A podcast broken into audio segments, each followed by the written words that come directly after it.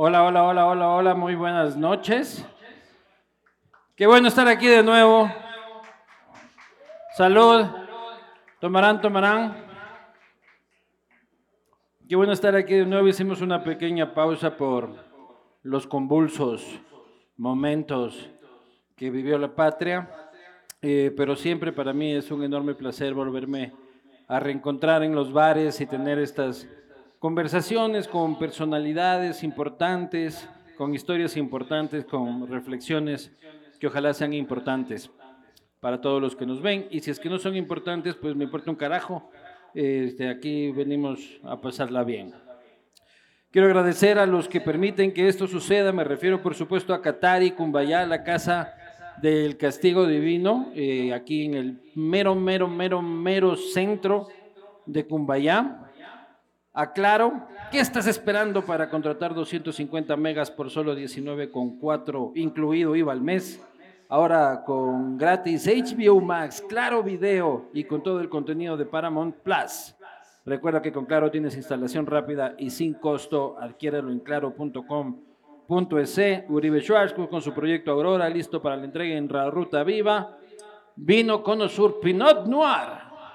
Cerveza Latitud Cero Reventador IPA, un emblema de la cervecería artesanal ecuatoriana. Cuscuy, que es el emprendimiento de mi mujer, hace varias cosas. Entren a, página, a su página de Instagram. Aquí están las redes para los que nos ven en internet. De eso vivo. Así que eh, sigan a Cuscuy, no sigan a mi esposa. Y por supuesto, rapidito de oriental, listo en tres minutos, sabor a carne de res con vegetales, envase ecoamigable, lo cual le gusta a la audiencia de hoy, así que pueden echar rapidito con confianza. Para mí es un enorme placer, es una mujer eh, ecuatoriana, a pesar de sus múltiples nacionalidades, una activista, una académica, una periodista y una mujer involucrada en la política nacional desde hace ya algunos años. Me refiero, por supuesto, y por segunda vez en el castigo divino, después de un huevo de años, la señorita Manuela Pic.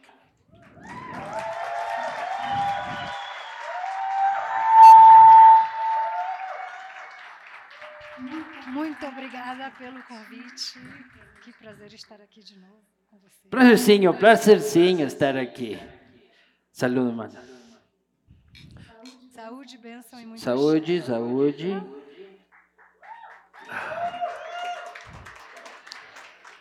¿Cómo estás? Pero todo no es chiste porque vine a tomar la lección. Soberanías vernáculas. estuvo el libro. Sí, este, he leído reseñas, pero sé que es, este, ¿Cómo que has leído reseñas? sí, no he tenido la oportunidad de tenerlo en mis manos. Pero el Yaco te lo dejó hace No. poco. Sí. Ya cuando me dejaste nada. Se fue robando, me dejó una, me dejó una canasta de verduras, eso fue lo que me dejó y allá adentro no estaba. Y, y dos libros. No, El de él y el mío. no. Yo venía a tomar la lección. Yo pensé que me, me invitabas para hablar Vamos a libro, ¿no hablar también eso? del libro que es Ah. sobre este cómo las mujeres indígenas tienen una participación estelar en la soberanía de América Latina. Eh, así que tan mal no tengo mapeado el asunto. Ya vamos a hablar de esto cuando hablemos de este mujeres y el mundo y el mundo indígena. ¿Cómo estás? ¿Estás bien? Súper bien. Aliviadísima. Aliviada, Desempleada. desempleada. Alivia estar sin Si usted necesita los contratos como coordinadora de campaña, este... Si quieren acabar con el 4%, llámenme, contrátenme. Oye, ¿qué pasó? ¿Qué pasó? Pues mataron a un candidato, ¿no? ¿Sí? Eso pasó. ¿Y cómo eso afectó los números de ustedes? Perdimos creo que un 16% en dos semanas.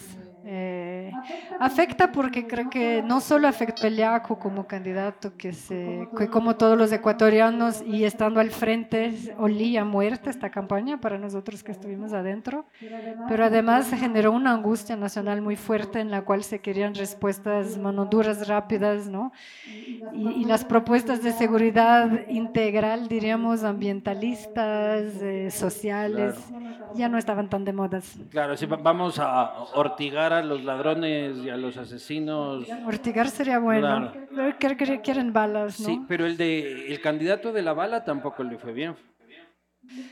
Le, fue bien después del debate comparado a donde estaba, pero se fueron con el nuevo que era viejo. Esa es la ironía, ¿no? Los dos que pasaron a segunda vuelta eran estrellas de la Asamblea. De la Asamblea. De la, asamblea, de la, peor Asamblea de la historia.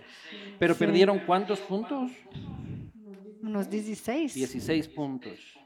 Oye, pero se acabó el Yaku Power. Se acabó el será. No sé, te pregunto a ti. Se fue a dormir, se fue a dormir. Se fue a dormir el Yaku Power. Pero cómo reci preguntémosle. ¿Cómo recibes tú como coordinadora de la campaña y como una de las más visibles en la campaña un resultado que sin duda es muy adverso, porque durante toda la campaña todos íbamos hablando de que ustedes segundos, terceros, segundos, terceros, segundos, terceros, y Cuaratún abajo de otro. Bueno, todos los que estaban en segundos, terceros bajamos, excepto Luisa, que tiene un voto duro, ¿no? Eh, creo que los dos asesinatos, no solo el asesinato de Villavicencio, el asesinato de Intriaga también cambió las cosas. ¿eh? Cambió eh, lo, que se, lo que se quería escuchar las agendas y cambió la angustia, el nivel de angustia frente a la violencia de toda la sociedad. Y fue una elección histórica en el sentido de que más o menos 50% de los votantes eran indecisos Casi una semana final, antes, hasta el debate, ¿no? Y claro, en el debate, bueno, el, debate, el debate metimos las patas, no, no, no brillamos en el debate. Por invitar a jugar el vole y a tomar un misquitullito. No vende el ecuavole en campaña. Sí le metiste su pizza después de eso. Pues yo, yo cuando oí eso dije, ¿qué pizza le habrá metido la Manuela? Decir eso. Ya, ya pinché todas las bolas de, de volei de la casa. Ah, yo pensé que le pinchaste las bolas al pobre, Claro, ahí fue un eh, error.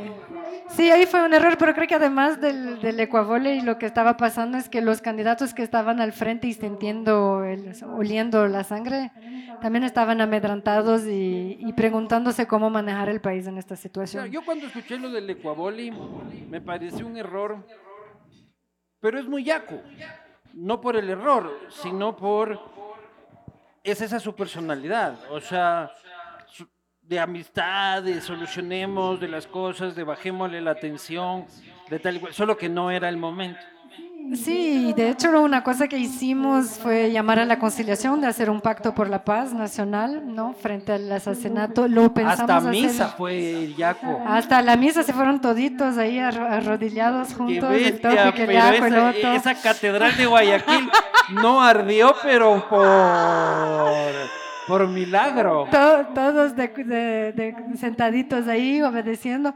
Pero eso no vendió mucho, no, no, no generó el impacto. No. ¿Por qué? Porque estaba coordinando la campaña. Coordinando la campaña, sí, claro que sí.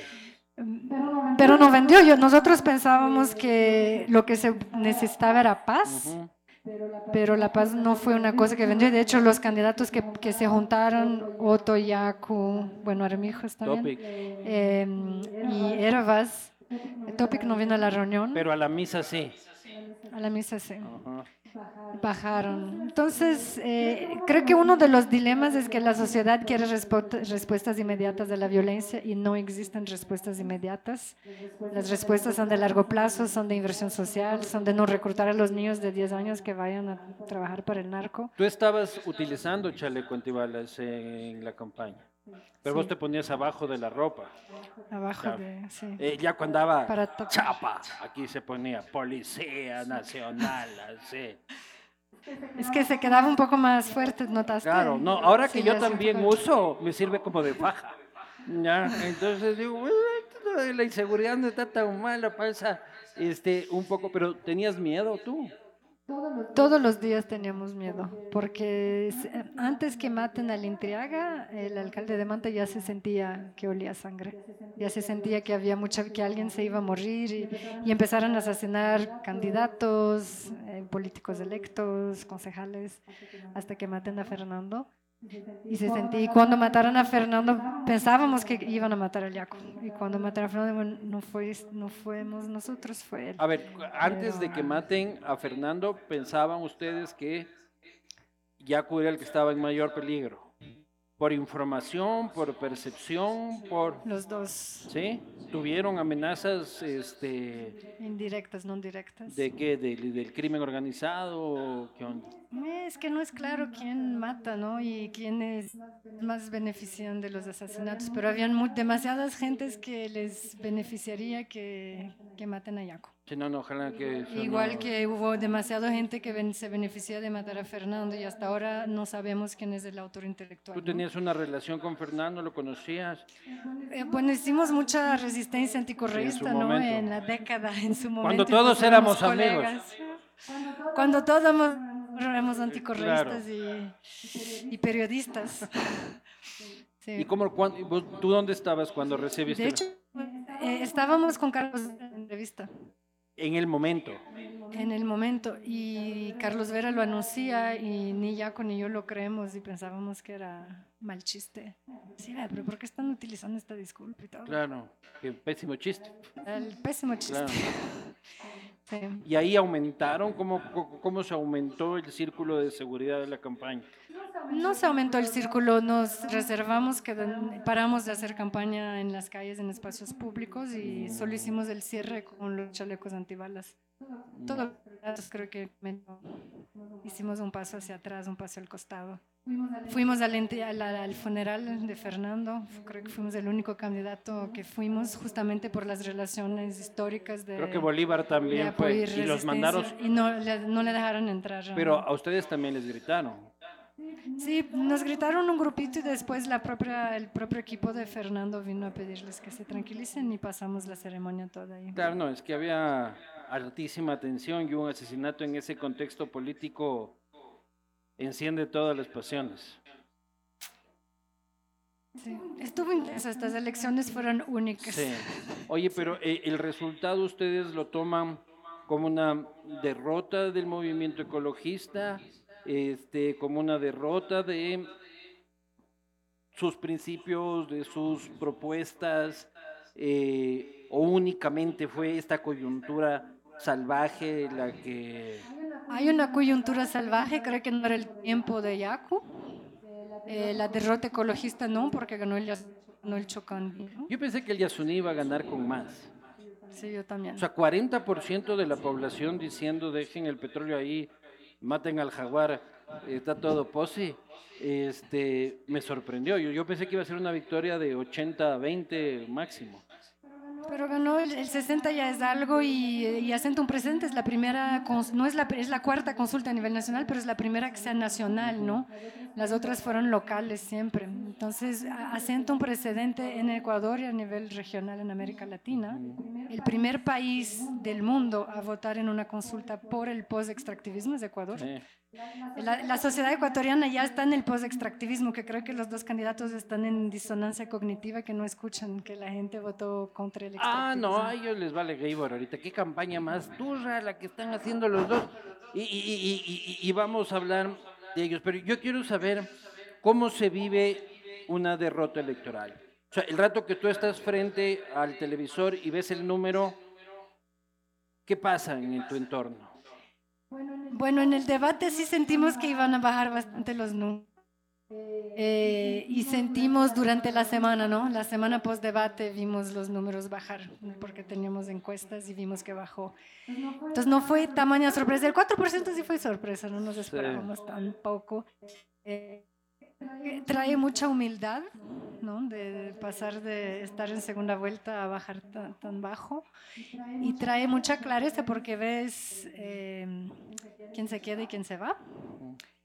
Ves que no hay un voto duro, ¿no? que la manera de comunicar con los ecuatorianos tiene que ser distinta. Hay muchos ambientalistas jóvenes que votaron por Novoa, que ahora se van a comer qué hacer en segunda vuelta.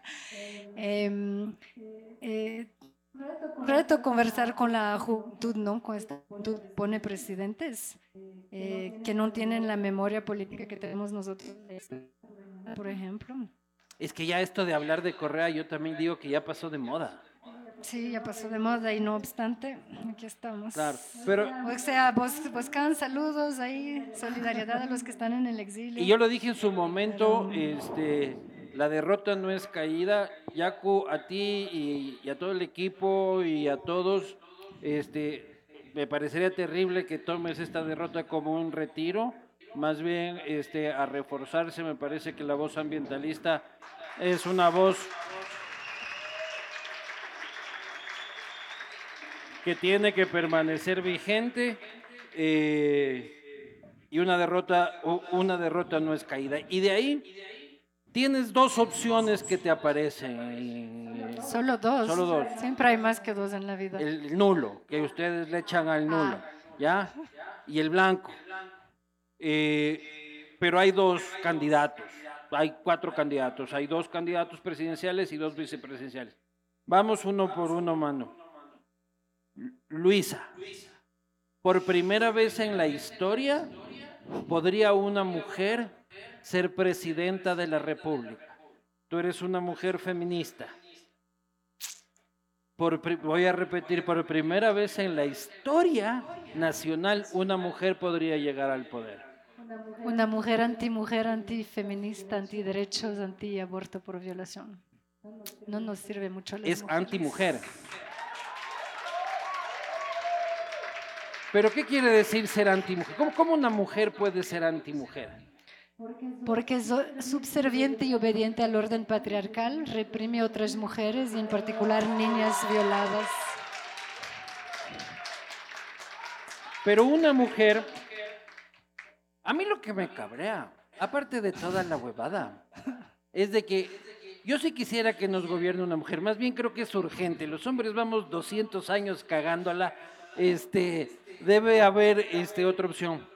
Pero la única que llega a segunda vuelta, pues es secretaria de un el machista más machista. Y por eso llega a segunda vuelta, porque las autónomas no tienen el espacio, son reprimidas, son atacadas, son vilipendiadas. ¿Y qué tal que la man se libera? Gana y dice, Machi, valiste, este, voy a tener mi propio pensamiento. Pero lo hubiera hecho en la asamblea, no en vez de votar contra las niñas en Provida, contra el aborto por violación para la niñez. Pero ahí yo tengo una pregunta, y, no sé si es que tú lo sabes, yo estoy a favor del aborto, no solo por violación, sino por la libre determinación del cuerpo de la mujer, este, y eso va a salvar muchas vidas de mujeres, especialmente de clases populares. Esa es mi postura. Pero yo tengo a mi tía Maruja, ¿ya? Tía Maruja. Este, es una mujer, es una señora, muy buena, yo le adoro a mi tía Maruja. Es hermana mayor de mi mamá. Y la señora no está a favor del aborto, ¿ya? Pero yo cuando le regreso a ver a mi tía Maruja no veo así el monstruo antiderechos de las mujeres que quiere acabar con... Solo tiene su postura, que también creo que tiene que ser respetada. Claro, y una nadie es obligado a hacer el aborto. Pero no podemos obligar a niñas violadas a tener los hijos frutos de violación. Los de la Entonces ahí cuando si tú eres una mujer en la, política, es... una cosa ser, yo no lo quiero practicar y es otra cosa prohibir que las niñas no lo puedan Pero en el aborto ya está legislado. Falta eh, la ley, eh, eh, aún no en la violación. Tienen que hacerlo por obligación legal, ¿ya? Es ley, es ley, o sea, aún no es ley, pero está por la Corte Constitucional, es un derecho humano internacional. Eh, prohibir el aborto es una tortura según las Naciones Unidas. Sí, pero el aborto en otras oportunidades, eh, o sea, en otras ocasiones. La mujer que dice no a eso, no me gusta, no creo que debería ser ley, es una mujer antimujer. Cuando tú prohíbes, eh, limitas la autodeterminación de otra mujer, estás siendo antimujer, porque la mujer no es ganado, no como los ganados. Si queremos tener más ganado, estábamos hablando con los ganaderos más antes. No. Queremos que los ganados produzcan más leche y tengan más bebés y más ganados por, por hectárea. Las mujeres no somos ganado, ¿no? Y las mujeres pueden decidir si tener más o menos hijos o no tener los frutos de violación. Y una mujer que prohíbe eso, que reproduce el sistema patriarcal en el cual la mujer es un ente reproductivo del patriarca, de la propiedad patriarcal, está haciendo antiderechos y anti Pero sí, pero tú lo dices desde una posición tuya. Yo trato aquí únicamente de darte el contrapunto. Desde una posición tuya en la que muy viajada, muy leída, muy todo. Una señora de Canuto, Chone, ya como es Luisa González, o mi tía Marujita de Loja, de una cultura conservadora, este, crecieron así, ¿ya? Y no es culpa de ellas tener sus convicciones, ¿me explico? O sea, acá al frente hay una iglesia y, y, seguramente algunos de los que van allá creerán que lo que yo hago aquí también es una aberración, estar chupando y toda la pendejada. Pero no es culpa mía, ni tampoco es culpa de él. Es la, constru cada uno puede es la tener construcción cultural que tuvo cada una de estas personas. Pero no te lances a ser presidente. Si vas a ser presidente, estás gobernando para hacer salud pública, educación pública, salud mental, salud reproductiva, acabar con la pobreza, no para tener tu opinión cultural personal de Chone. Ni tampoco de Francia. Pero no es que son de Francia, el, el aborto es un derecho universal y es... Ni tampoco es de Chone ni, ni de todo lado. O sea, lo que quiero decir es, una cosa es tener la mente más abierta al mundo y la otra tener estos principios muy de casita. Le podemos poner de otra manera, un candidato presidencial, una candidata presidencial no debería irse en contra de los derechos humanos y hacer una propuesta política que sea en contra de los derechos humanos establecidos en la Corte Interamericana, en las Naciones Unidas y por la Corte Y Constitucional. una mujer de izquierda, ¿no? A supuesta izquierda. Claro. ¿El correísmo es izquierda? Se dicen de izquierda, pero privatizaron todos los puertos, incluso a la familia Novoel de Pozorja, ¿no? En 2016. Sí. Sí. De, de, de De ahí la sale tía. la cocaína, ajá, sí. Son, son dos lados de la misma moneda. La cocaína final, ¿no? sale del puerto de la tía. Del, claro. No, más la sal- familia Novo exporta la cocaína. Oye, no, eso estuvo muy fuerte, no creo. Es un negocio redondo, ¿no? O sea, más coca sale del puerto de Guayaquil que el de Pozorja ah, en realidad. No creo que la familia no va a exportar coca. No, ellos no saben de nada, supuestamente. ¿Tú crees que no? ¿En serio? No. No. No, no, no saben de nada. Entonces, esa es tu opinión de Luisa. Del otro lado hay otra mujer en la vicepresidencia de la República, Esa sí es una pérola de las la, mujeres. señor, la, la señora Abad, ¿ya? Que cuando me, me dicen comparemos a Arauz con Abad, y yo digo, yo soy pro Arauz, ¿ya? Porque las risas son importantes, o sea, necesitamos un pendejo en las elecciones que por lo menos nos divierta. Un humorista sin un pendejo en las elecciones que va Claro, a hacer. no, no, no. La otra señora dice cosas en las que yo estoy diametralmente en contra, ¿ya? Pero es su opinión. Y las dice convencida la señora. O sea, no las dice de tonta, tonta no es. ¿Ya? El otro es tonto. O por lo menos hace un esfuerzo enorme para demostrarlo. ¿Ya? Pero ella tiene su posición y es a lo que voy. O sea, la señora dice, yo creo que el Estado tiene que dedicarse a dos cosas y punto. Voten por mí o no voten por mí. La salud y la educación, ¿no? Como servicios básicos públicos. Sí, eso dijo. Tiene más de 100 años eso. Sí. El tema de la, de- del divorcio y de la, de la autonomía de la mujer son temas tan fundamentales que ni, ni sé cómo contestar. Que el Estado, que el Estado quiere ser marido de las divorciadas.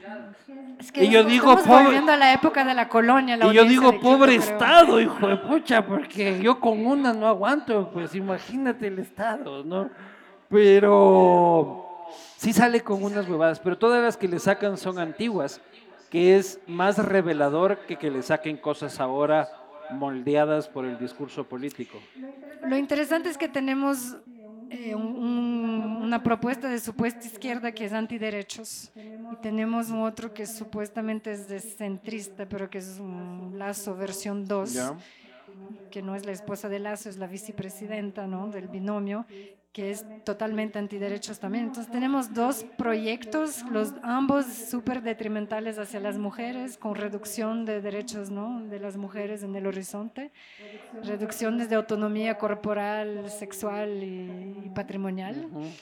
Entonces, para las mujeres aquí presentes no hay mucho horizonte, que gane quien gane, perdemos. Da igual. Perdemos. Pero, ¿con cuál te comerías más mierda, Manuela? Mm. O sea, como que así, puta, o sea, lo- los dos te van a comer mierda, ¿ya? Pero, Pero hay, hay uno de los dos que tú y yo vamos a tener que ir a, en la puerta del Boscán y decir que nos preste el cuarto Claro. de visitas, ¿no? y ese hijo de puta nadie abrir, verás. Porque a ese no le gusta que estén fumando huevadas, ni que estén chupando demasiado. Este, entonces, ¿tú crees que en libertades peor nos iría con el correísmo? Bueno, diríamos que el correísmo tiene experiencia autoritaria mucho más que el jovencito. Entonces, tal vez bloqueamos el autoritarismo con experiencia e intentamos activarnos ya que vamos a estar aquí, ya que el Boscano nos va a recibir y nos quedamos aquí haciendo la Claro, o sea, pero tú dices, ¿prefieres el correísmo porque ya sabes cómo pelear contra ese? No, no, el, el correísmo que se quede Fuera. ¿Prefieres al jovencito, que no vas a votar por él, ni tampoco quiero que se entienda de esa forma, pero con este por lo menos lo coges en frío y ya sabes este, este le logramos boxear un poco mejor. Ah, eso, entonces, vote por Novoa si le quiere boxear rápidamente este, al candidato. En él, ¿tú no reconoces ningún valor? Ninguno. O sea, antiderecho, antimujer. ¿Por qué? Antiderechos laborales. ¿Él por qué es antimujer? Prominería. Bueno, él tiene historia de violencia contra la ex esposa, Que ¿no? no ha estado demostrada. Sí, sí.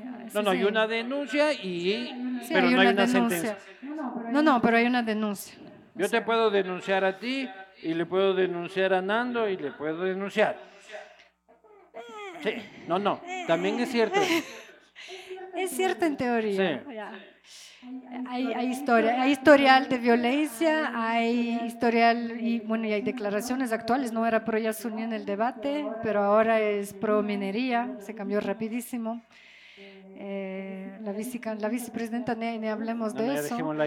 Los derechos laborales. ¿Pero qué? eh, el tema de la cocaína sí me preocupa porque mm, quien tiene eh, la concesión de los puertos y son de los puertos que sale la cocaína en Ecuador y Ecuador es el principal exportador de cocaína latinoamericana hacia Europa y Estados Unidos. Pero es como... eh, eh, No es una cosa que pasa en las espaldas de uno no, tampoco. sí, o sea, es como que tú le culpes al dueño de una flota de camiones porque hay un camión con droga. Es que no es un camión, son todos. No sé si son, Son todos. muchos camiones. Y no sé si es que ese puerto es el más exportador de cocaína. Pues Jorge es un centro de exportación de cocaína. O sea, seguramente pasa por todo lado. Y, y- y Amber es el primer receptor. Y, y no creo que, o no sé, que los señores de Belga este, sean narcotraficantes per se. ¿Sabías que hay cumbres de, de narco? Los carteles hacen sus cumbres. Y hubo una cumbre de Sinaloa en el 2003 y decidieron utilizar el Ecuador como centro de acopio. Y desde ahí se viene fomentando. Y ahora el Ecuador es donde sale el 70% de la, de la cocaína latinoamericana. Es un de hub. los puertos. Entonces, ¿quién tiene, quién maneja puertos no es eh, víctima, es al menos cómplice por cerrar los ojos, sino es cómplice activo del problema del narco que está destruyendo el país. Entonces, elegir a un presidente que está de- metido en los negocios de los puertos y de la cocaína indirectamente, es problemático porque es lo que estamos intentando parar. Sí, o sea, yo, yo estoy de acuerdo contigo de que el Ecuador se volvió un hub de la droga, ¿ya? Un centro logístico y por eso hay mafias de todo el mundo acá. Pero el puerto está manejado por unos de Dubái, creo, estos, ¿ya? Creo que está concesionado a una gente de Dubái en sociedad con la tía de Daniel. Y a la tía no la veo tan narca, verás. O sea, yo le veo así a Isabelita y así pinta de fito no tiene, por lo menos, verás. O sea, no le veo en la huevadilla. Yo no le veo en la huevadilla así de. Pero que tienen responsabilidad, tienen. O sea, podrían mejorar y todo el asunto. Pero ¿cómo solucionamos esta cosa, man? O sea, tú decías hace un rato de que el tema de la seguridad, la gente buscaba soluciones inmediatas en la campaña y que es imposible dárselas. ¿Ya? Pero yo no puedo esperar un discurso de que sí, lo que pasa es de que los niños del 2040 van a ser mejores. Es que ¿por qué Porque vienen me aquí? matan hoy. ¿Por qué vienen aquí? Tomara- Primero tomara vin- empezaron a venir por la dolarización, ¿no? El lavado de dinero súper práctico. Las leyes de la Constitución del 2008 permiten, eh, por ejemplo, dejar a los jóvenes, los menores de edad libres. Eh, hay un sistema de corrupción eso está mal. Claro. ¿Qué deberíamos hacer con menores de edad? Hay que, re- hay, que re- hay que poder prenderlos porque estamos dando ¿Prenderlos? papaya, eh, sí, estamos dando papaya al narco. A, aprenderlos. O prender. Detenerles, Pero detenerles. prenderles es lanzarle ahí un balde de gasolina y paras. Que yo estoy de acuerdo con eso, con, yo estoy de acuerdo con eso, pero con otros mayores de edad. Hay, hay, hay que hacer cambios jurídicos, pero también hay que hacer cambios de inversión, porque estos niños en la, isla, en la isla trinitaria están como reclutando los niños a 10, 12 años. Las mamás ya no ponen los niños en la escuela, en casas muy pobres, de cañas, sin agua potable, sin internet, sin nada, para que no sean reclutados. Estos niños no tienen educación. ¿ya? Es cuestión de meses antes que sean ¿Y qué reclutados hacemos- fuera de la ¿Y qué escuela. hacemos con un niño de 15 años que ya mató a alguien? Hay que rehabilitarlos, no hay otra. Pero hay que detenerlo. Hay que detenerlos, hay que rehabilitarlos y eso es plata de inversión social. Hay que dar educación, salud, hay que generar trabajo, hay que poner música y, y deporte y ecuavoley en los barrios para que no caigan, que tengan eh, afiliaciones y disciplinas con otros sectores. El problema es en parte la pobreza, pero también es la ola de migración generada por este gobierno que es histórica en Ecuador. La ola de migración nuestra hacia afuera. nuestra hacia, hacia afuera, que está dejando muchos niños sin familia, que se quedan con las abuelas y todo, ¿no? Y ellos no tienen familia. Y muchos van a buscar familia con el narco, ¿no? Con las bandas delincuenciales, porque, porque para, para tener un sentido de pertenencia que no tienen en la casa. Entonces es una acumulación de factores y no lo vamos a solucionar ni con cárceles ni solo con criminalización, aunque también se necesita un poco de Eso es cierto, ¿no? Porque el niño busca protección. Y si, mira, yo, yo vi, yo vi un video hoy en Cuenca, lo habrán visto ustedes también, donde hay un tipo que le quiere obligar a una niña preciosa a pedir dinero y alguien se lo impide. Y él le va jalando a esta pequeña niña, no sé si sea su padre o quien sea. La niña va haciendo mala seña, él le escupe al que le está grabando. ¿Viste el video? La niñita, una cosa hermosa. Este, también escupe y tal y cual. Y él empieza a jalonear y empieza a maltratar a la niña para que vamos. Y la niña muy pegada a este señor evidentemente maltratador, que la va jalando y ella solita se va tratando de coger de la mano del... A mí me rompió el corazón. Será por, porque soy padre y porque más o menos debe tener la edad de mi hijo, pero evidentemente estos niños en soledad necesitan buscar una protección y no tienen la edad suficiente para identificar si es que esta protección es positiva o 10 negativa. años, o sea, pero por eso los deportes son importantes, la música es importante y hay que crear estructuras que les puedan contener y dar horizontes que sean otros y eso es, es inversión social. Pero también hay que repartir, pero Cerveza, también hay que repartir. Oye, está más morenita que la anterior. Bueno, salud, ya me están dando la misma que la tuya. Eh, pero hay que repartir un poco de bala, man. También, obvio. Yo les vi en la campaña un rato, hicieron ya así con pantallas gigantes, hijo de puta. Parecía cuando mandábamos al Pegaso, ¿se acuerdan? Y el Yaco lideraba una mesa de seguridad y toda la pucha. Hecho Hollywood. Hecho Hollywood estaba. Me recordaba cuando mandamos al Pegaso a... Pobre Pegaso. Hicimos muchas reuniones de seguridad, mesas temáticas de seguridad con muchos expertos. Hacíamos casi una, una a la semana y las últimas las hicimos abiertas. Y es deprimente porque más aprendíamos, más veíamos cómo ese es un problema que los próximos 20 años va a estar en Ecuador y que no hay salida Pero hay fácil. que, y es ¿hay que más, repartir bala o no? Hay que, ar- hay que repartir balas en el sentido que primero hay que dar balas a la policía. La policía no tiene bala. Ya, démosle bala. Aquí tenemos una policía, aquí en- una amiga policía. ¿Dónde está? Presente, eh. Tienen que comprar sus chalecos. Enfóquenle para que le den de baja. balas. General Salinas. Este, no, mentira, cobran la identidad porque el General Salinas. Los, los, los militares no tienen entreno y no tienen material frente a las bandas delincuenciales que tienen muchas armas y mucho más entreno. No pueden No, competir. no, y además están Es recontra imposible. infiltrados. Bueno, de- eso es otro. El tema de la corrupción es otro y ese es más difícil de E- solucionar. Ese es el Sí, principal problema. sí. ¿ya? Porque no la gente como tu amiga, que son policías de bien, la gente que se juega la vida en la calle en una Chevrolet Loop 2012 sin aceite y tienen que ir a pelear con unos tipos absolutamente armados, mientras el general se fuma un habano de este porte, anda a ver con qué plata se pega su single malt. Yo creo que la cúpula de la policía es gran parte del problema de mí. La gente de mi seguridad me dijeron que deje de decir esto, pero Cuando yo crecí, en, yo crecí en, en Río de Janeiro, ¿no? Como Comando Vermelho, que está llegando a Ecuador ahora, ya está en sucumbíos, y muchas grandes, eh, ya son carteles, no son bandas delincuenciales. en las favelas. Ajá. Tú no tienes cara de chica de la No, no, no, favela. yo no viví en favela, yo viví en Río. No, no. Pero en mi edificio vivía el secretario de Seguridad de Río de Janeiro, el Luis Soares. Dice, yo- vengo de ahí, de donde estaban estas. Vivías en el penthouse de donde estaba el ministro. Entonces le suben, le vienen a matar, porque él cuando llega dice voy a limpiar la cúpula de la policía de Río de Janeiro. Y le vienen a matar. Con la incompetencia habitual van al piso equivocado y matan a la persona equivocada. Luis Eduardo logró salir de Brasil, se quedó años escondido. Hecho zurrito ¿Cómo- que va a salir cómo se llamaba? Luis Eduardo Soares.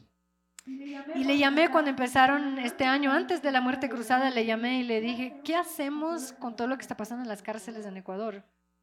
Y él me dijo, es que no hay, no hay nada que hacer. Brasil está intentando hace décadas hacer algo y no hay- la única cosa que nos funcionó a nivel local fueron cursos de jiu-jitsu y de artes marciales en el sur de Brasil, que, pero eso es un trabajo de comunidad y de dos, tres años para que los niños tengan otras afiliaciones y otros sentidos de pertenencia. O sea, aquí tenemos Pero que... no, no hay es solución. que tienen más plata, más armas, No hay solución. Sinaloa tiene 100 bases en 100 países del mundo. ¿Cómo quieres competir? No hay solución. Es que yo también creo que no hay solución. Yo creo que la única solución es legalicen toda la huevada. ¿Ya? Y también te vienen a matar si quieres legalizar Porque el negocio está. con el negocio. Ya, ya, pero ya legalizaste. ¿Ya? Sí. Entonces ya legalicé. Bueno, Petro está intentando legalizar, pero solito no va a lograr. Claro. Pero la cosa es la legalización y de todo. Sí, ¿ya? totalmente. Porque si te quieres hacer mierda, andaste mierda con lo que quieras. De ahí será el Estado, tu familia. Pero paga, paga impuesto. Claro, pero paga impuesto, pues. Y con el IVA que tú pagas por el gramo de coca, yo pago rehabilitación, educación, deporte, jiu-jitsu, capoeira, todo lo que quieras. ¿Ya? Sí, Pero es que va. solo es la única forma. Y no es solo eso, es que son estados paralelos que se crean, ¿no? Millonarios. O sea, probablemente Sinaloa tiene un ingreso más grande que el, que el ¿Y Ecuador. has jalado coca?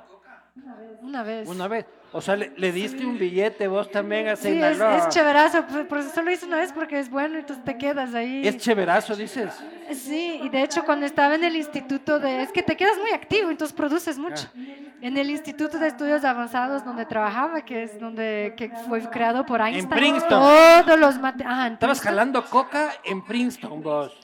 Todos los matemáticos ralan toda la noche, hacen matemática toda la noche ralados. Y cuando es a las 9 de la mañana nosotros llegamos y ellos están yendo a la casa. O sea que todo, todos, lo- todos los científicos de Princeton, No, grandes matemáticos. grandes sí. matemáticos, le debemos su ciencia a Sí, el Chapo Te Guzmán. prende la mente. Vaya contradicción, ¿no? Claro, Sí. Irónicamente. irónicamente, para mantenerse.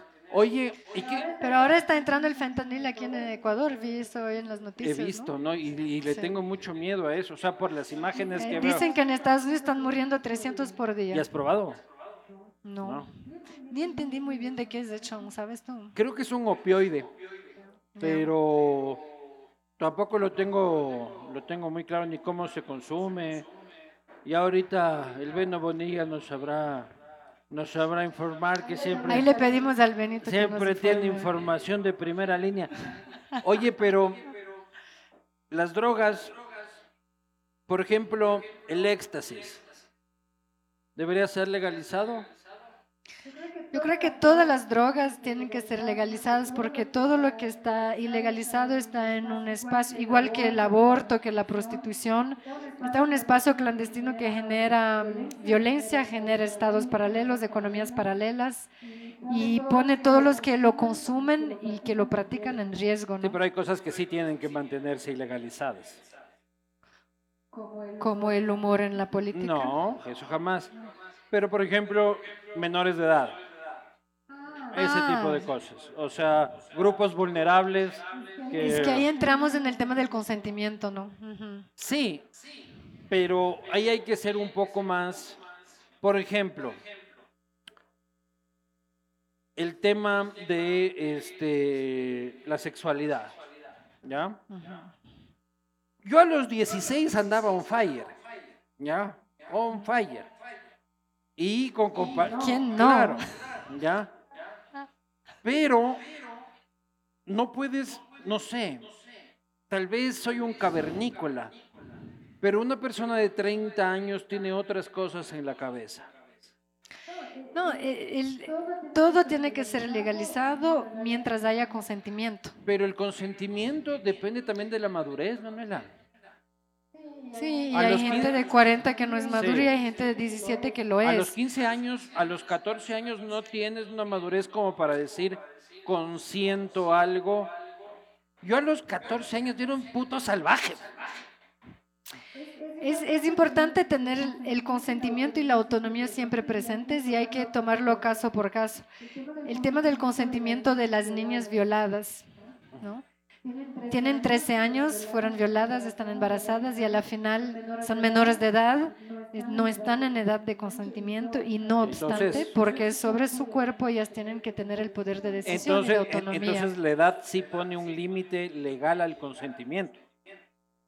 Por más de que la niña de 14 diga, yo sí quería, es una violación. Sí, técnicamente es una violación y ella no tiene el consentimiento para acceder a una relación sexual con un hombre de 30, no obstante sí tiene la autonomía para decidir hacer, tener un aborto. Ah, eso sí, ahí estoy de acuerdo contigo. Sí. Y ahí yo soy más hippie que cualquiera. Pero si ves lo como te digo, que como que la legalización, Sí. como que la legalización tiene su límite. Yo lo que digo es, por ejemplo, hay dos novios de 17 años Es y el uno cumple 18 y son noviecitos. Y el más se puede ir preso. Yo creo que no, yo creo que desde los 16 años ya hay un principio de consentimiento mutuo, principalmente cuando es más o menos la misma edad. ¿Ah, sí? Ah, eso no sabía. El tema es consentimiento y liber- liberación de drogas es una cosa, eh, liberación de la violencia es otra y no podemos Ah, caer no, en no, no. comparar la violencia con las drogas. Pero todo esto venía a... ¿Cómo te ha ido con el éxtasis? El éxtasis todavía le tengo que dar. Todavía no le dan. No. Bueno, oye, ¿a qué hace? Este, a- a- hace falta. ¿Y, y en las naturales? Sí. Todas. Sí. Bueno, todas no, estoy, estamos, ¿no? Ya como vamos a hacer una, una ayahuasca juntos Todavía no ahí, prueba- sacar los diablos de adentro. Todavía no pruebas ayahuasca. No. Pero si hasta yo, mano. Sí, está? sí, es que tú tienes la chacana tatuada atrás, yo aún Ya. no estoy pendiente. ¿Cómo es esa vaina? Pues no, sí, la ayahuasca. Mm, mm. No soy cool Ahora, lo a- a- suficiente. ahora me ahuevo. Ahora creo que tengo muchos issues ya adentro que, que, que, que, que me da huevadilla. Pero Y- también es criminalizada. También la medicina... Depende de los contextos. En la medicina andina se pueden utilizar muchas plantas naturales. No hay- Sí, sí, pero en la ley legal. occidental sí tienes problemas. Depende cuáles plantas. O sea, andar comiendo hongos, por ejemplo, aquí en la ¿Pero esquina. qué quieres? ¿Quieres dar hongos al Novoy y a la Luisa para que se activen y se saquen los ¿Te demonios de imaginas adentro? una fiesta así de hongos con, con, con- con Luisa y con Daniel? Este, por ahí me contaron que, que Daniel tenía una, una declaración que es, es más raro que un trip de ácidos. No sé cómo sabrá cómo es, este, cómo es un trip de ácidos. El, el rol de las mujeres.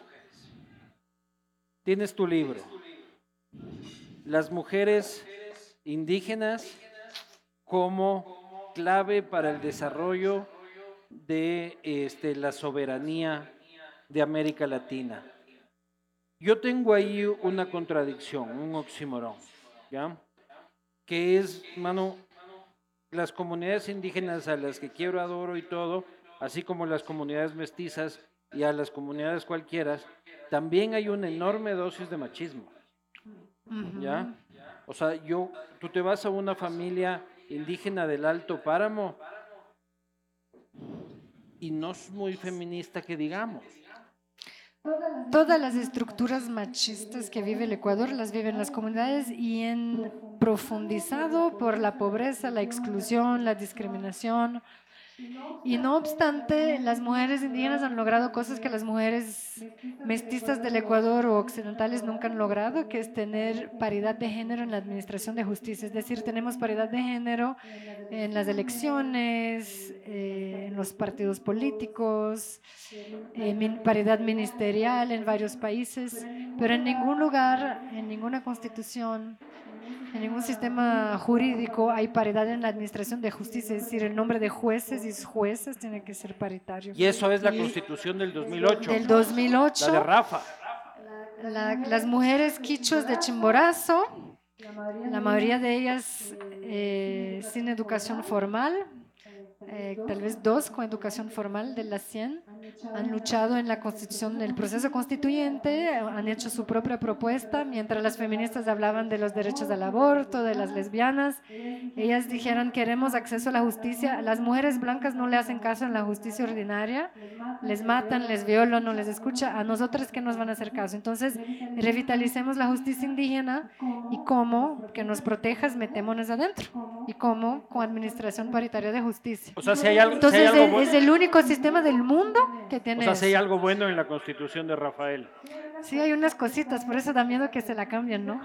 Cuando lleguen. ¿Qué más? El Y- tema de los derechos de la naturaleza. No, y creo que la, los derechos de la naturaleza, el derecho humano al agua, La consulta previa. eh, derecho de reparación de la naturaleza incluso, ¿no? Hay el varias derecho a cosas la buenas. resistencia. El derecho a la resistencia, muy bien. Lo vamos a Yo utilizar. ya, yo ya apliqué el gane. derecho a la resistencia una vez. ¿Y? Me fue como la verga porque nadie me hizo caso. Igual me aplicaron la sanción. Y ves, las mujeres indígenas utilizan bastante el derecho a la resistencia. Y lo interesante es que si tú miras los movimientos indígenas, históricamente, tú eres guaguito, pero sí estabas en el 90. Que eran muros de mujeres, era puro mujer frente a las policías y a los En militares. el ¿sí o no? 92. En el 90, 91, 92, Claro, no, no, 95. Con esa conalle maravillosa de Nina Pacari, este, que es esa, Nina Pacari, Blanca Chancoso. esa conalle de Lucho Macas y de todos esos, que yo digo, esa conalle, está para sacarse el sombrero. O sea, vos te sentabas hablar con, yo no tenía la edad ni nada, ¿no? Pero la lectura y, para sacarse el sombrero. Pero ¿por qué? Pucha, ahorita te sientes con Leonidas Sisa. Y es como que, ¿qué pasa? Ya lo has invitado aquí. No, ya que me va a aceptar. Este, pero se ha perdido un poco de condumio, pues, la dirigencia. Las mujeres indígenas han liderado los, los movimientos indígenas durante siglos. Y lo que pasa en el 90, y es el capítulo 2 cuando lo leas, ¿no? La herencia de la resistencia, es que cuando se institucionaliza el movimiento indígena con la CONAI y el Pachacutic, se va masculinizando el movimiento indígena. Ahí te dejo con el suerito para que dejes firme. Pero lo vas a leer porque es el segundo, verás. Que no me diste ya, ¿qué hiciste con el otro libro, carajo? Este se coge los libros y no lo lees. Si es que quieren, si es que quieren comprar el libro de Manuela, ella la vende, ¿dónde vendes? Rayuela, La Española, en la librería de la Flax. Pero si quieren comprar a mitad de precio, yo tengo dos. ¿Ya? Mentira, no, jamás voy a estarte pirateando, Manuela, ¿cómo vas a creer? Oye, pero te juro que no me dio. Te juro que no me dio. Bueno, para que invites mujeres indígenas a hablar aquí, ¿no? Ah, no, Hay sí, Mucho no, que no, conversar. no, sí, sí, sí, no. Oye, pero el tema del feminismo, Es urgente. Vamos a estar el 28 este, te vas a juntar a nosotros, ¿no ¿A es dónde? cierto? En las calles del Ecuador. pero si no me pegan. No, estás invitadísimo. Todos cualquier están manifestación el social que 28 yo llego, este. me putean. Si voy a una manifestación por lazo, me putean. A una del correo me putean. A una del feminismo me putean. Ya vamos juntos, ya yo te llevo, vamos me juntos el proteges. 28 este. Yo te protejo, te vamos a dar los, ¿cómo se llama? El pañuelo verde Ya. para que te no, pongas. no, pero yo con grafiti en mano. Que seas parte de la marea Yo verde. con grafiti en mano y mostrando tetas porque sí tengo para mostrar. Yo sí tengo Y también. todo lo que yo no tengo, tú tienes y hacemos Ahí equipo, ¿te hacemos parece? equipo, Ya. Hasta esa fecha Ya. le aumento con, con pepperoni y con... Y pero, Pero el tema, el tema de género en Ecuador es súper importante, ¿no? La violencia política que hay, contra, que hay contra la mujer, que pasó la semana pasada, en mi contra, que pasa todo el tiempo contra todas las mujeres candidatas o de, de- de fuerte poder político, es una constante que hay que atacar. pero eh, también, pero también Manuela, se escudan en eso para tapar sus huevadas. O sea, tú le veías una María Paula Romo diciendo, me atacan por ser mujer. A una, ¿cómo se llama esa vicepresidenta media chora que tuvimos? Vicuña, puedes- también, este, Vicuña, ¿no? Pero puede ser los También, dos, la ay, que me atac- atacan por ser, no me jodas, te atacan por chora, pues, loco, ya.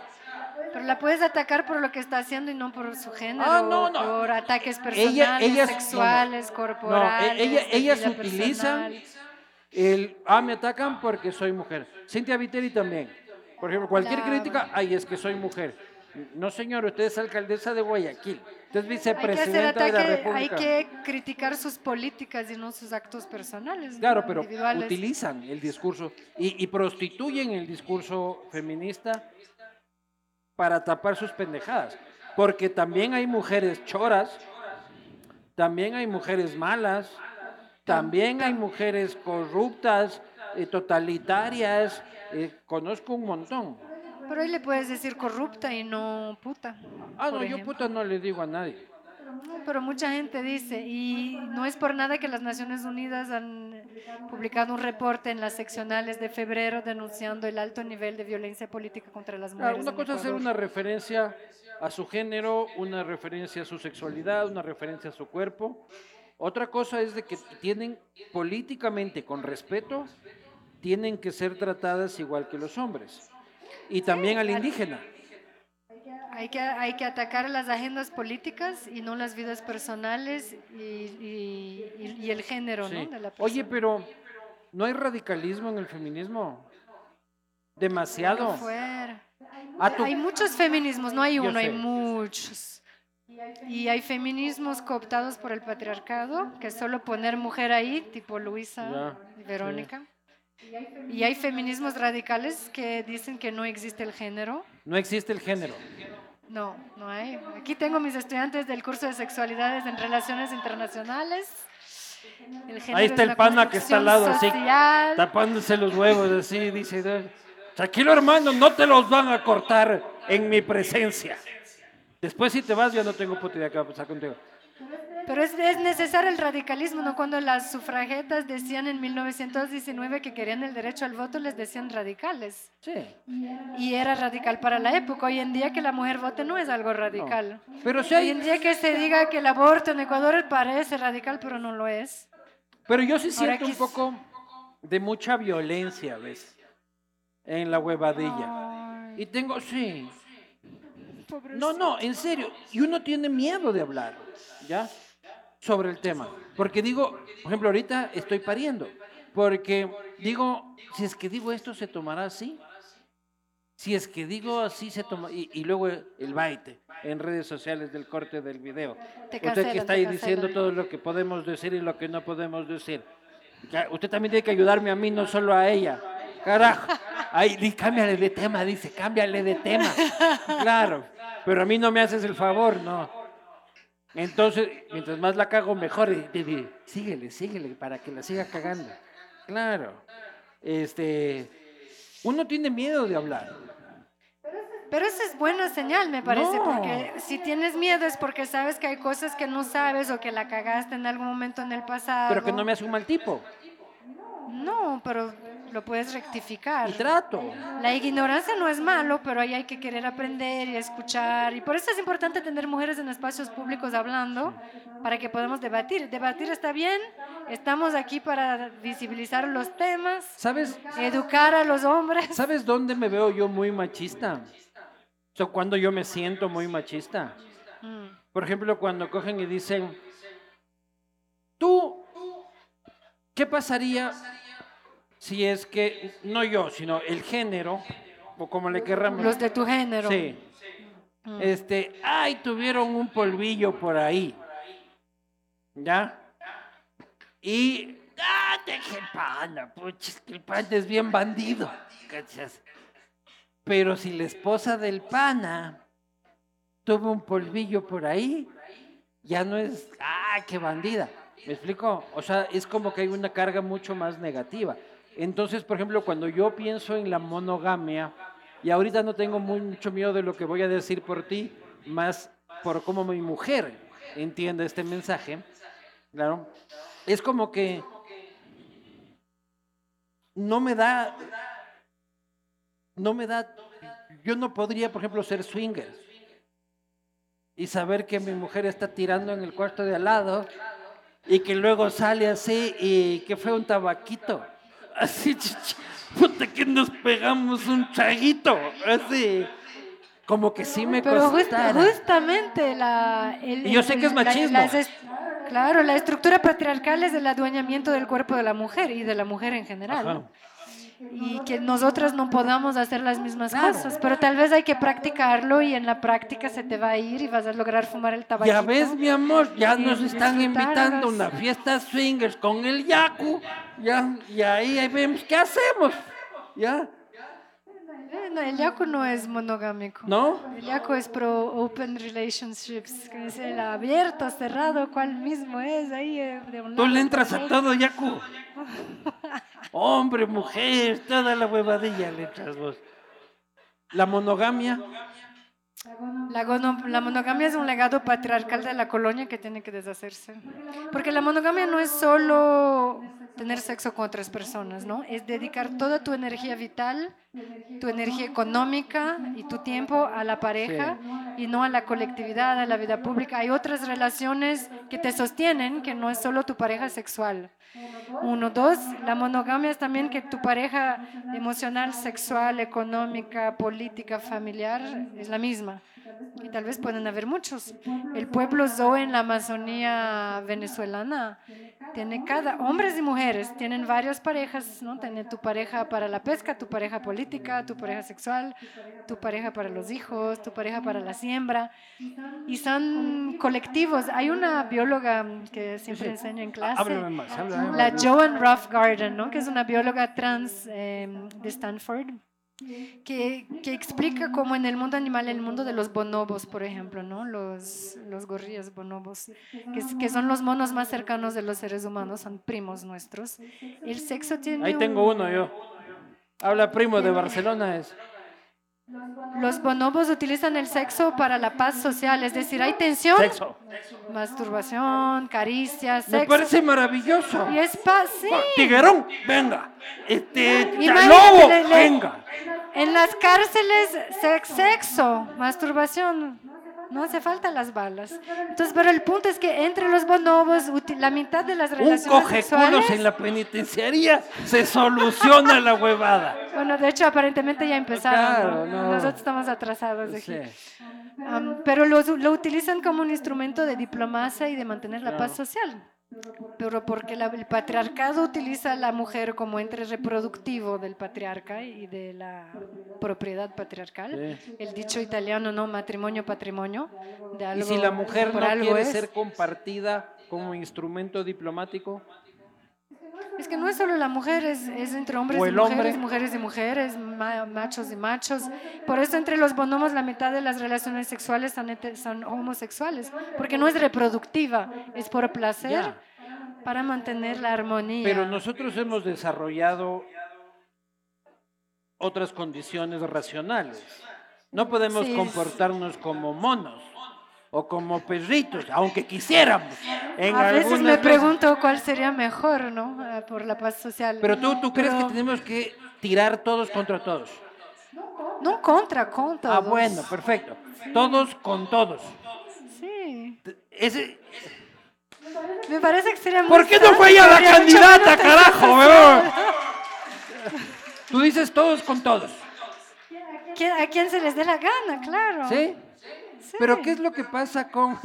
Con condones, todos, Sí, por, favor. Y con consentimiento. No Sí, así consentimiento no con- con todos dijo, con todos dijo. No sean locos, puta. Se te mete una cervecita para alguna huevada, pues loco. Oye.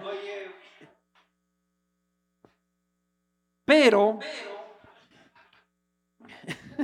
¿Cuál pero? es que ya te vi también ya me puse rojo porque hay un tema en el que tú tienes una pareja, ¿ya?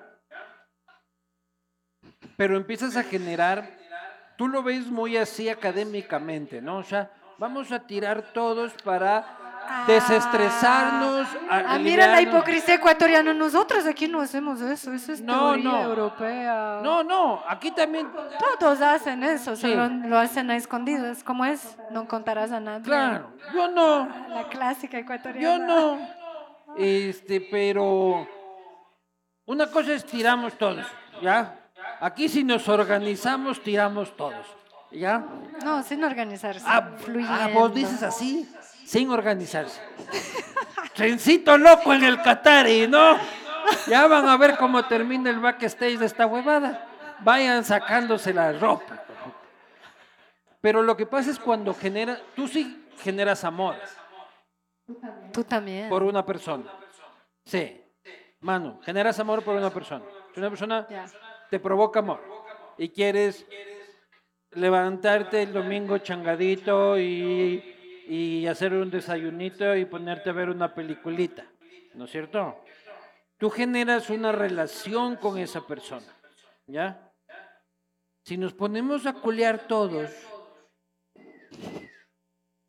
¿no te da miedo? Es que tú estás ya en otra nota, pero a, a la gente común sí da miedo como que ya no sea un polvito, ¿cachas? Sino que también quiere ir a hacer cucharita el domingo viendo Netflix. O sea, por, por- por- lo menos déjenme la cuchareada, pues a mí. Pero a veces como el aborto, los, los unos les va a dar ganas, los otros no les va a dar gana. También hay los asexuales que no quieren hacer cucharita con nadie y está bien. Pues Esa gente no quiere tener gana. No. Oye, tú sacabas un video diciendo de que las mujeres más infelices son las mujeres heterosexuales en cuanto al aborto. Las más en Cuanto cuanto al al orgasmo. orgasmo. la brecha del orgasmo, sí. Las mujeres heterosexuales tienen un 60 y pico. 65% de orgasmos, los hombres heterosexuales un 99%. Claro, ese, ese, Las mujeres ese bisexuales. 1%, 75. Ese 1% Son los buena gente que dan prioridad. no, o se, o se jaló dos gramos de perica, hijo de madre, y todavía no termina. Fumó no, demasiado claro. marihuana y ya claro, no logró. ese ya no termina. Pero en cambio las mujeres, Las mujeres bisexuales y los hombres eh, bisexuales o homosexuales son los que más tienen orgasmos regulares, ¿no? 70 80%. Bueno, los hombres heterosexuales. Y el problema es que el sexo es visto como reproductivo el- y el como hombre gay- una actividad penil, sí. ¿no? Entonces tú estás diciendo que Em. el hombre heterosexual goza más que el hombre homosexual. Sí. Porque en relaciones homosexuales es- hay más un cuidado mutuo del... Ya. No es el chaco, chaco, chaco, choperro y Sí, bailar. ¿estás bien? Claro, ¿Gozaste? Sí. Claro, no, ya te quiero, claro, sí. Ah, sí, qué bueno estuvo. Y la otra, así como que, que fue, ya empezamos. Así. Y de ahí las mujeres también se cuidan entre ellas. Y pintantón. La peor situación es ser mujer heterosexual para... Claro, porque la- en la relación heterosexual el sexo históricamente ha sido los últimos siglos, cuatro siglos, ha sido construido como un acto reproductivo de penetración eh, que no es destinada No. al placer y si es placer no, es el placer Aquí femenino. el nadie se anda masculino. tirando por reproducirse ya en este mundo, Manuela. O sea, yo no le veo a nadie en una discoteca, oye, nena, reproduzcámonos. No, pero se quedó el chip de que el Más sexo bien lo veo al es- otro día como hijo de puta y no me baja, ya me cagué, chucha. Es, es verdad. puro no placer. obstante, el- no, es puro placer masculino, porque la relación sexual actual sigue siendo enfocada en el pene y no en el clítoris. ¿Quién aquí sabe cuántas terminaciones nerviosas hay en un clítoris? A ver. Alce la mano, el sabio este, hijo de puta. A ver, Yaku, ¿cuántas terminaciones tiene? No tiene puta idea, se caga de risa. No sabemos, es pregunta de examen, pues. Ya le repetí muchas veces. ¿Quién dijo 180? Más de 11 mil. Y el pene tiene menos de 4 mil. El punto es que el clítoris tiene tres veces más terminaciones nerviosas Ah, que el claro, pene. pues.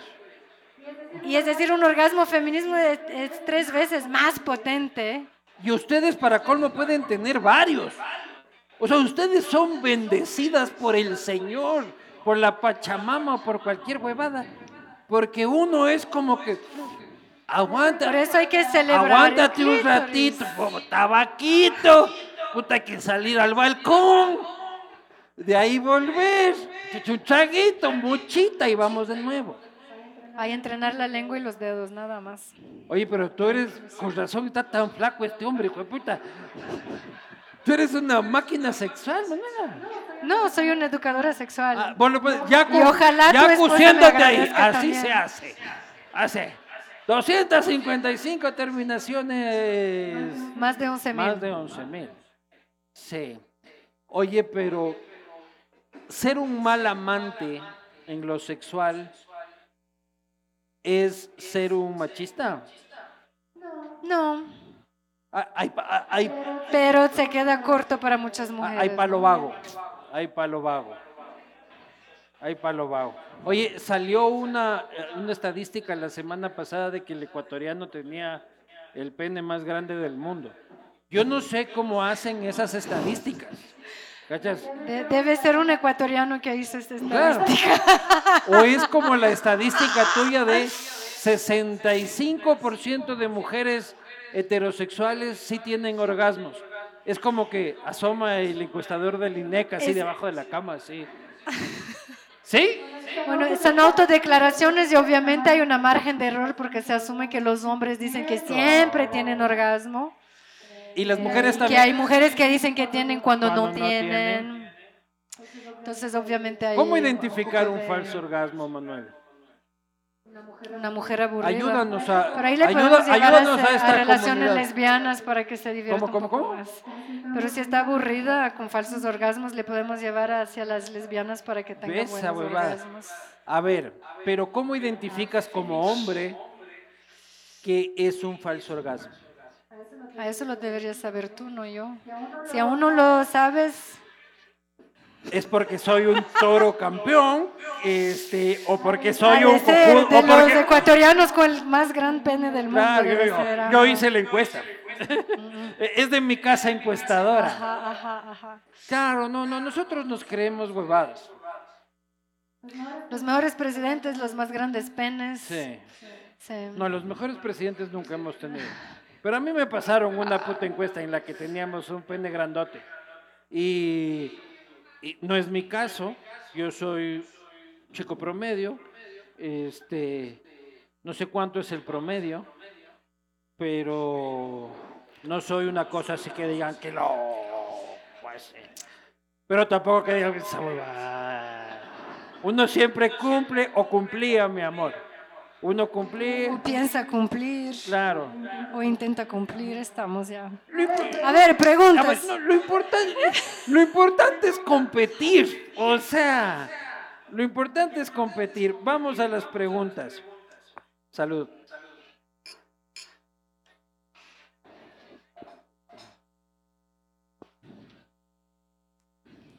Esto es gracias a Motorex. Casi me olvido. Motorex. Ustedes dos no estaban enojados, se refieren a ti y a mí. Estábamos cabreadísimos. Bueno, tú Sí, estabas le, más le quería cabreado. cortar la cabeza. Me querías cortar la cabeza. Sí. Eh, Así de brava estabas. Pero el odio no lleva nada. Estamos hablando de la paz y de la huevada. Es que no tuvimos sexo para hacer No, la no paz. puedo entonces- tener sexo contigo. Soy amigo de Yaku. Yo soy una persona tradicional.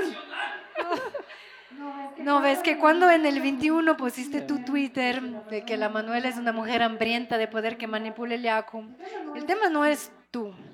Es que estás reproduciendo esta narrativa, ¿no? que las mujeres están satanizadas, que los Ah, no, hombres te- son no- no victimizados. tenía nada que ver con, el- con- con- con el tema y de que mujeres. toda y que, y que siempre es culpa de la No. mujer, ¿no? Entonces, No. las mujeres que participamos en política, Sí. que somos muy atacadas todo el tiempo y que nos vienen a decir mujeres hambrientas de poder, no es solo el ataque personal, es toda la carga del mensaje No, detrás, eso es como tú. que son estructuras patriarcales que se reproducen y Eso se es como tú lo viste. Yo ya en el castigo divino anterior me disculpé. Sí, pedís disculpa, por eso estamos Ajá. aquí, pero no vamos a tener sexo porque No.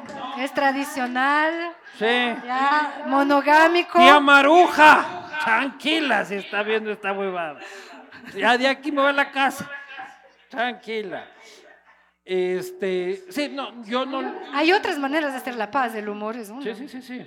La cerveza Y también. el abrazo y. Eso, bailábamos Sí, juntos sí, la última vez, Sí, ya. sí, sí.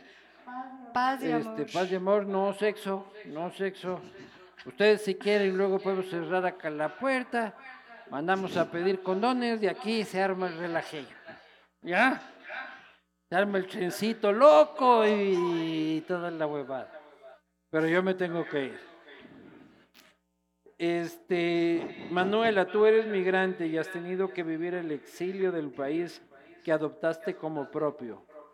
¿Cómo sobrellevas una presión tan tenaz? Y ahorita ya no vives con esa presión.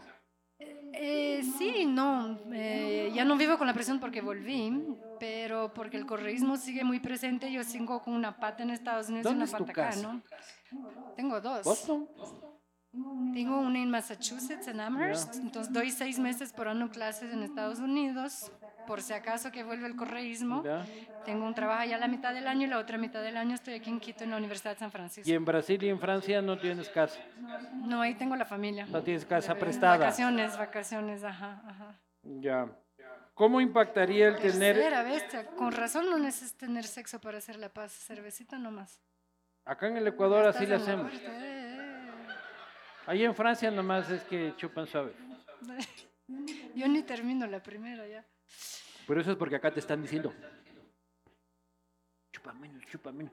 Dilo otro. que Yo acá no tengo quien me ayude. Ve ahí la silla Sí, está vacía. vacía tu silla, silla vacía. Claro. La próxima vez me ponen alguien aquí que ¿Dónde me está, diga. ¿Dónde está tu equipo de apoyo? No tengo. Soy un. Chuta, yo sí vine con mi equipo de Qué apoyo bestia, ¿no? feminista, sí. Yo necesito acá mi patriarcado, cualquier huevada, pues, o sea. No mi patriarcado, pero por lo menos un pana que acolite. ¿Cómo impactaría el tener esta mujer como presidenta en las mujeres del país? Re- Creo que se refiere a Luisa. ¿Tú puedes ser candidata ecuatoriana? ¿Por No. qué? Eh, porque cuando, mm, cuando fue que, ¿quién era que iba a ser candidato que no era el Roldós?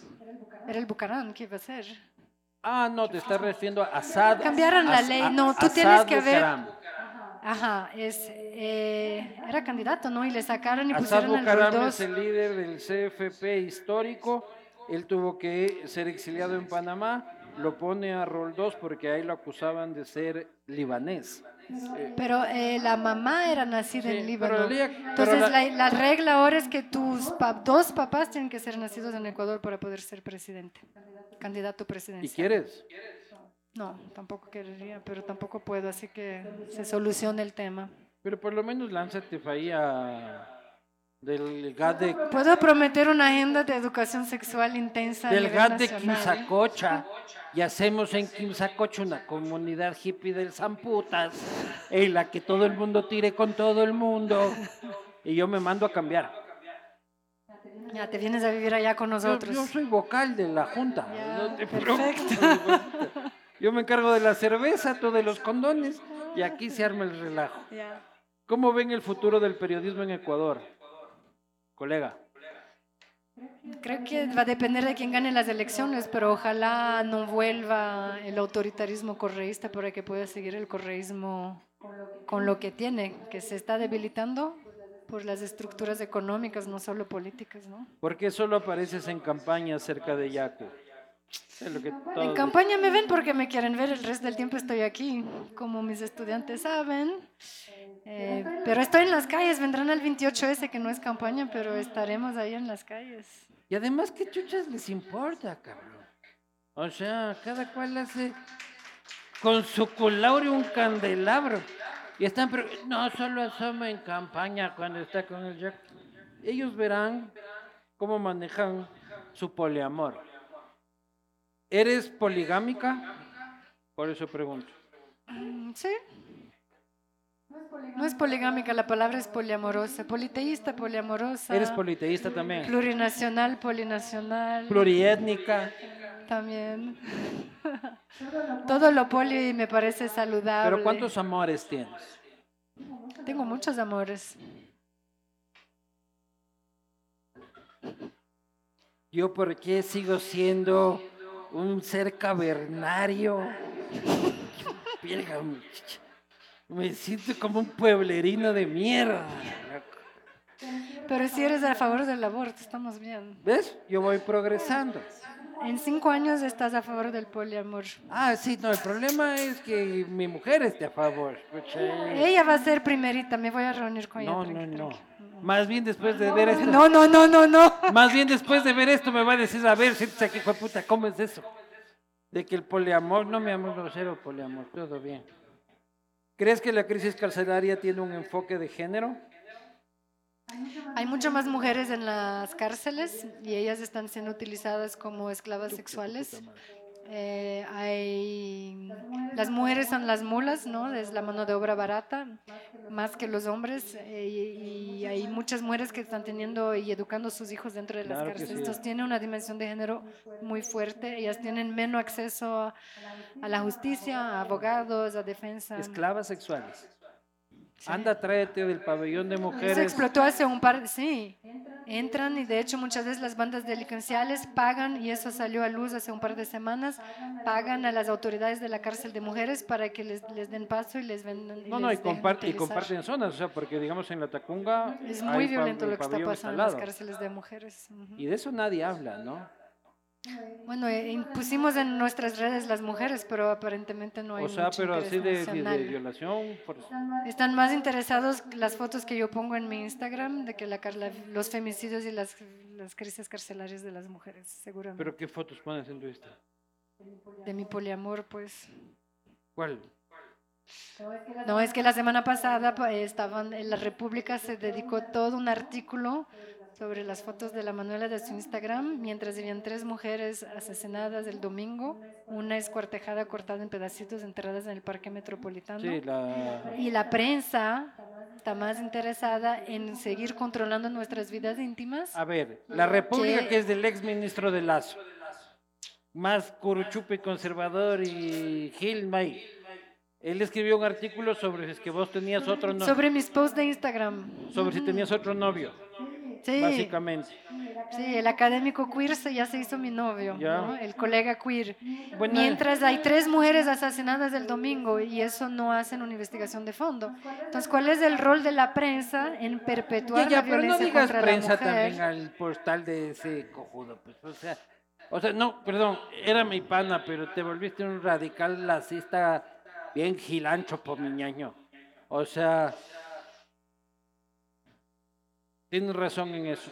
Y el tema de este las violaciones de mujeres en realidad, y ahí hago un mea culpa, no hemos hablado de eso, por lo menos tampoco desde mi poder, porque no lo conocía. Y Te voy a mandar la información para que Por cubran en la posta. y aquí hay equipo periodístico de La Posta, sí, es tan amable. Y para colmo está la más feminista de todas las periodistas de La Posta. Este, así que seguramente tomará nota. Si pudieras hacer un plan de gobierno enfocado en la mujer, ¿cómo sería? Primero poner plata en el Ministerio de la Mujer, poner plata en el plan de erradicación de violencia contra la mujer, Pero poner plata eh, no soluciona. acelerar la ley. Sí, O sea, la- ayuda la, mucho. plata sirve para algo. La, la Para- plata per se no sirve para nada. No, no, sí, hay muchos, por ejemplo, los centros de acogida no tienen plata, eh, la violencia en las comisarías de la mujer, todo eso necesita de plata para poder operar eh, y inyectar eh, plata en la economía violeta, ¿no? Oye, Otro, otro de los machismos en Ecuador, la Cámara de Comercio de Quito se demoró un siglo a tener una Pero ya lo presidenta, tiene. pero ya tenemos a la Mónica Heller que está invirtiendo mucho en la economía violeta y el gobierno tiene que meter pero mano en esta economía violeta. ¿sí ves? Sí, sí, sí, 2023, Oye, pero- poco a poco lo vamos a lograr. Oye, pero ¿qué opinas tú del hombre que llega a un juzgado y es reducido por su condición de hombre en un juicio de familia? Que sí existe, yo conozco casos, ¿ya? No te digo que son la mayoría, ¿ya? Muchísimos son hombres de mierda, borrachos y jueputas, que no pagan nada, violentos y todo lo que sea, pero también hay hombres de bien, ¿ya? Con mujeres, Hombres o sea, buenos, a eso me refiero, Ya, ¿ya? ya, ya. Hombres buenos, no hombres de bien, hombres buenos, gente buena, ¿ya? Con mujeres locas del otro lado que les prohíben ver a sus hijos, que, o sea, también hay la otra cara de la moneda. También hay, pero estadísticamente es insignificante y ¿no? Que estadísticamente haya uno ya es preocupante. Que te Sí, quiten a la- tus hijos. Que sea yo, por ejemplo, que no va a pasar, pero que sea yo. O sea, no es un tema de estadística. O sea, si es que hay un hombre que va a un juzgado y hay una jueza y le impide, o sea, yo soy padre de dos. A mí me impiden Hay ver a mis hasta hijos. mujeres que matan a sus hombres, pero estadísticamente es tan irrelevante que eso no es el problema. Toda violencia es mala, toda persona reducida a su género está mal. Pero las mujeres somos reducidas a nuestro Ah, género duda. de manera mucho más sistemática y qué pena que los hombres se tienen que comer lo que nos comemos todos los días. Pero ahí bienvenidos a la estructura patriarcal que han creado ustedes, ¿no? O que mantienen. O sea, mejor sería que nadie, ¿no? Sí, sería bueno acabar con el género, estoy totalmente de acuerdo, ya. No hay más género, ni hombre ni mujer, ¿no? Y así no. Que además no existe a nivel bio, en la biología no existe el género, entonces Y nos habla- deberíamos parar Y nos de hablamos con la E y toda la huevada. ¿Hablas con la E, Manuela? Por favor, dime que no. Me olvido, pero me gustaría no olvidarme. Manuela, estás en un... Ah, ya respondiste esto. Luisa Novoa, ya respondiste esto. Manuelita, ¿te hubieras sentado a negociar con los narcos si hubieras llegado al poder? ¿Y qué hubieras negociado? No hubiera negociado, pero hubiera negociado la entrada en los barrios para poner eh, salud, educación y deportes y música. Hay mujeres con quien nos reunimos en campaña que tienen acceso a los refugios, que son estas zonas donde el Estado ya no tiene acceso, y que negocian poder entrar músicos, deportes, para que los niños tengan, alguna alternativa. Manuela, hablas de liberación de las drogas. ¿No crees que los carteles están en contra del libre comercio? Ya dijiste que sí. Vivanco bendíceme, dice. Protégeme, Señor, con tu espíritu. No sé cómo se bendice la gente, yo soy bien maleta para la religión, déjenme decir. Me votaron del colegio católico en el que estuve. Felicitaciones. ¿A qué candidato de segunda vuelta? Ya lo hablamos. Luis, tú has jalado coca, si no, ¿por qué? No, ¿por qué no le hago? Manu quería... ¿Quién era el chico de la foto? Ya lo ha dicho, un amigo, ¿qué chuchas te importa? Kais es un gran académico queer de ¿Y Afganistán. qué chuchas te importa? Y lo más chistoso de todo es que él vive en Kabul, él es de Kabul. Eh, y vino a Quito y dijo, wow, me enamoré de Quito, es igualito a Kabul. Y todos los ecuatorianos en la mesa se quedaron choqueados. Y decían, la- Somos como Kabul, sí, somos como Kabul Y aparentemente. la Manu le puede tomarse fotos con quien le dé la puta gana porque su Instagram es su Instagram. Así que dejen de estar ahí metiéndose como que fuera vamos con todo. Así que Salud. señoras y señores, para mí ha sido un enorme placer. Igual, gracias por recibir, de verdad. ¿Te has sentido bien? Muy bien. ¿Segura? Porque un rato te sentí así como un poco bravucona, como recordando los capítulos de bronca conmigo. Pero es bueno ver cómo es las relaciones sanas necesitan conversaciones difíciles. Hay que aplanar, Sí. hay que clitoricizar. no, gracias por el espacio y ojalá sigas invitando muchas mujeres. Hay líderes espectaculares en Ecuador No, sin que duda. puedes traer a colación aquí. Ya que está el Veno, me gustaría hacer una solicitud especial con las señoritas Walinga en cualquier momento porque soy ultra fan. Este, La Nemonte, hay que traer la Nemonte a conversar. Nebot. Nemonte, Ah, yo te escuché a Nebot. la Nemo.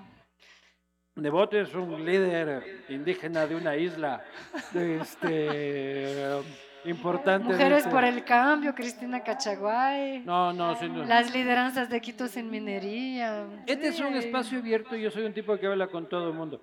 Anteayer hablé con el correísmo, ya me estaban puteando de correísmo. Sí, Ahora hablo con el ambientalismo y el feminismo, ya me han de estar diciendo que me cambie. La próxima semana voy a hablar con músicos y han de decir que ando ni sé qué. Y luego voy a, o sea, andamos bien pendejos. Yo no creo que tenemos solución, pero ojalá que sea. ¿Y qué vas a hacer si vuelve el correísmo? ¿Cuál era la dirección de Boscán? Sí, no. No, no, aquí estaremos dando la batalla, sin duda, y encontrarán en la posta un espacio para la defensa Seguimos. de las causas libres. Quiero agradecerles su presencia y quiero repetirles Gracias. para los que están aquí Llegada.